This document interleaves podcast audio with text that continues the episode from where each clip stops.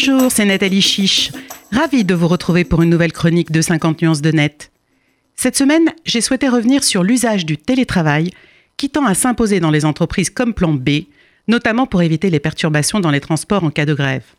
Le télétravail, c'est une nouvelle forme de travail, née avec le développement d'Internet, qui désigne toute forme d'organisation du travail dans laquelle un travail qui aurait également pu être exécuté dans les locaux de l'employeur est effectué par un salarié hors de ses locaux de façon volontaire en utilisant les technologies de l'information et de la communication.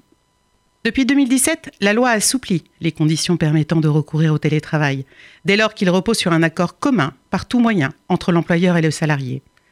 Toutefois, l'employeur ne peut pas imposer à son salarié le recours au télétravail, et si l'employeur refuse le bénéfice du télétravail à son salarié qui occupe un poste qui le permet, l'employeur doit motiver son refus.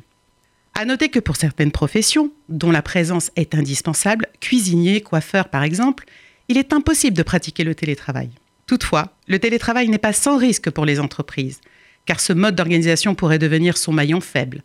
Pour la protection des données à caractère personnel, par le biais d'un accès à distance aux outils, pour son système informatique, plus exposé. Reste que l'employeur est le responsable de la sécurité des données personnelles de son entreprise, à charge pour lui de mettre en œuvre les mesures techniques et organisationnelles appropriées afin de garantir un niveau de sécurité adapté au risque du télétravail. Au-delà des mesures imposées par le Règlement général de la protection des données, RGPD, l'employeur doit aussi attacher une importance particulière de la parfaite sensibilisation de ses salariés au risque et préciser les précautions en édictant des règles de bonne conduite dans une charte informatique par exemple. Il ne faut jamais oublier que le maillon le plus faible d'une chaîne de sécurité informatique reste souvent l'humain.